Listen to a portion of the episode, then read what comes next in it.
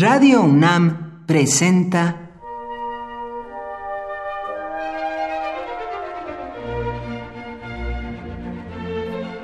Cuaderno de los Espíritus y de las Pinturas por Otto Cázares.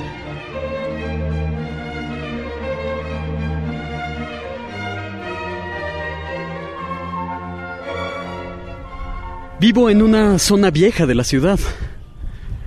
Muy cerca se halla el Callejón del Diablo, y bien que esta calle, por la que diario camino, invita a terroríficas reflexiones. Por ejemplo, me detengo frente a este vetusto convento. Si quisiera entrar al siglo XVII con un solo paso, no tendría más que tocar a esta aldaba de león que me enseña los dientes de sable. No lo haré. Esta aldaba horrorosa me invita a retirarme, como lo hacen casi todos los llamadores de puerta. Me recuerda a las aldabas de las puertas que aparecen en los cuentos de E.T.A. Hoffman. Cuando vas a tocar a la puerta, los aldabones estornudan o te hablan para que te desmayes de un susto. Todas las aldabas muestran gestos poco amigables. Rostros horribles en el umbral de las puertas, guardianes que repelen a los intrusos, como el perro de tres cabezas de nombre Cancerbero que cuida la entrada del submundo en la tradición greco-romana. Hay una historia bellísima y horrible al mismo tiempo que quiero recordar.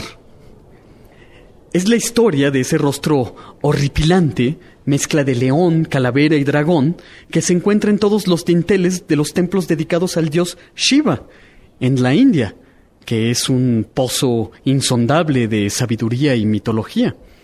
Rahu era una deidad voraz, era un dios ambicioso más allá de toda medida.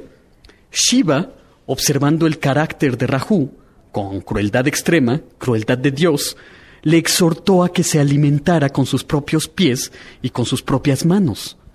Rahu, con buen apetito, se comió, empezando por las manos, hasta que quedó solo su rostro. El mito cuenta que, sonriendo, Shiva dijo, En adelante serás conocido como el rostro de la gloria. Ordeno que mores siempre en mi puerta. Desde entonces, Rahu, el rostro de la gloria, que se alimenta con su propio cuerpo, cuida el umbral de los templos de Shiva.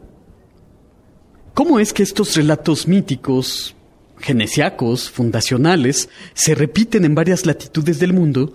Es algo que ha sido estudiado muy seriamente. El caso es que en la emblemática occidental, esa tratadística que une imagen y texto, dando siempre una enseñanza de índole casi siempre moral, en el emblema que representa a la tristeza, aparece una especie de topo que se come las propias manos. Eso me lo hizo ver una querida amiga que sueña recurrentemente, mejor dicho, que tiene la pesadilla espantosa y repetitiva de tener manos de pan y consumirse a sí misma. La tristeza, en el emblema occidental, no se come a sí misma hasta dejar solo el rostro, como Rajú. El emblema se queda en la imagen horrible de la autoingesta. La próxima vez que usted llame a una puerta con aldaba, recuerde a Rajú y a la tristeza y cuide sus manos, no sea que en una de esas le arrebaten un dedo de un mordisco.